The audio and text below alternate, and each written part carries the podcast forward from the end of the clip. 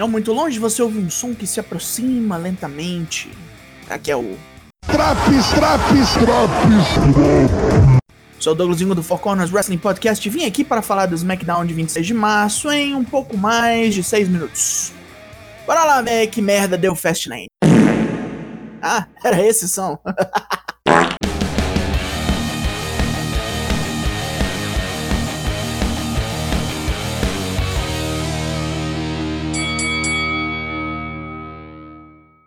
Daniel Bryan está no ringue, onde ele proclama que cumpriu a sua missão, fez Roman bater.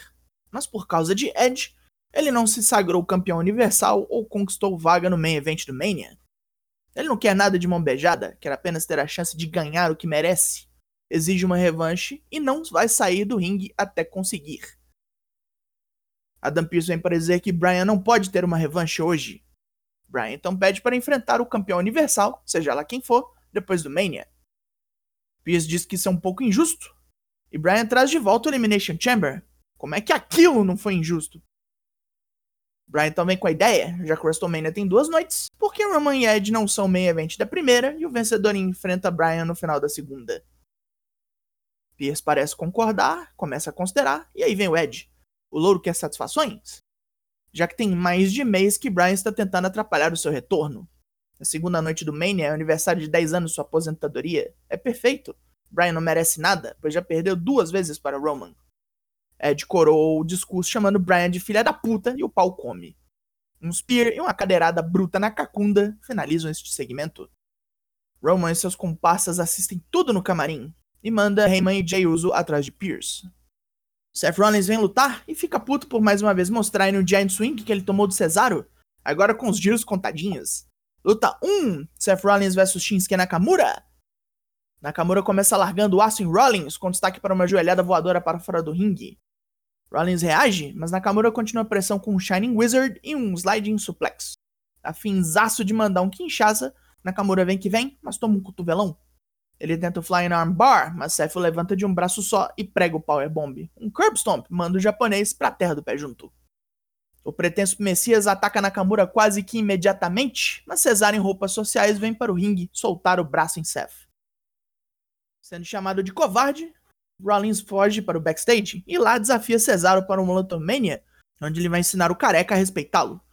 Mas Cesaro vem quente na captura e mete o Giant Swing nele de novo. Ele sai, aceitando o desafio.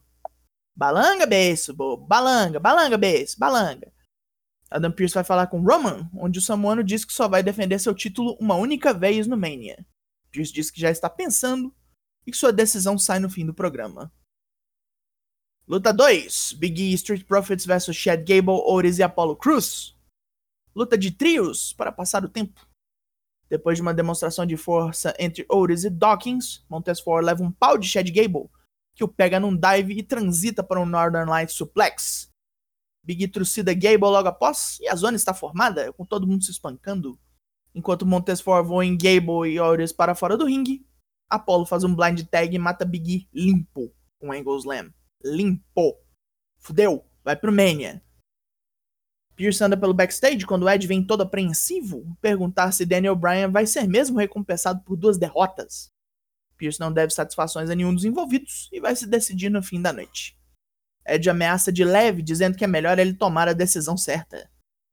É hora do Kevin Owens Show, recebendo o Sami Zayn, que continua vendendo loucamente o seu documentário, incluindo o fato de teremos semana que vem um evento de tapete vermelho com a presença nada ilustre de Logan Paul. Kevin Owens é interrompido várias vezes, até dar um berro de raiva no cabeludo e perguntar se ele quer lutar no Mania. Oprimido, Zayn aceita. Finalmente, Kevin ouve o que queria ouvir e espanca Zayn, nocauteando o Zé da Conspiração com um stunner. Diversão. Luta 3, Bianca Belair vs Natália. Belair passa um perrengue para segurar a veteraníssima e no momento de vantagem é distraída pela música de Sasha Banks, tomando um chutão de Tamina. Daí pra frente começa a sofrer com vários movimentos precisos de Natália.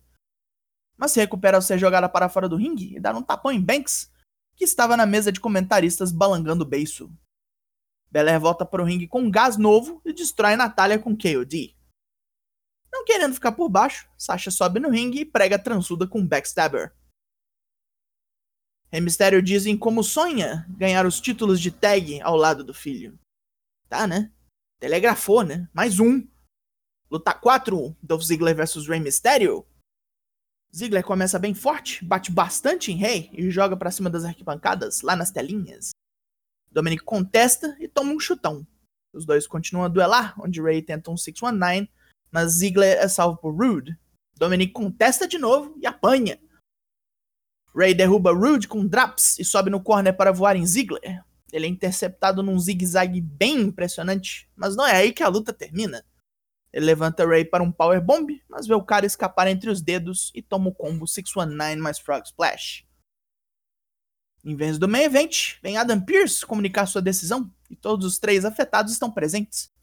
Ele ponderou tudo. É justo Roman só defender o título uma vez. Não seria justo defesas de um dia para o outro. E é muito justo Daniel Bryan ter mais uma chance pelo título. Então, teremos Triple Threat no WrestleMania. O povo todo se atraca e Ed começa a distribuir cadeirada para todos os presentes. Ed vai matar Bryan, mas oficiais surgem para salvar o dragão americano. Com toda essa zona terminada, Ed então se senta no meio do ringue e encara fortemente a câmera.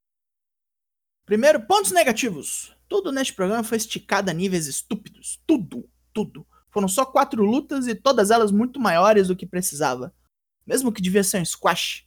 Fora a briga repetida que ainda por cima vai ficar pro Mania. Pontos positivos? Ah, não teve Reginald.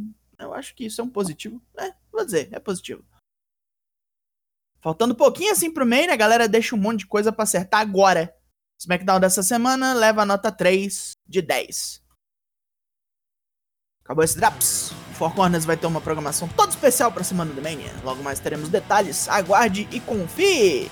Eu sou o Douglas Jung, nós somos o Four Corners Wrestling Podcast e eu volto semana que vem. Logo mais, tem mais e até!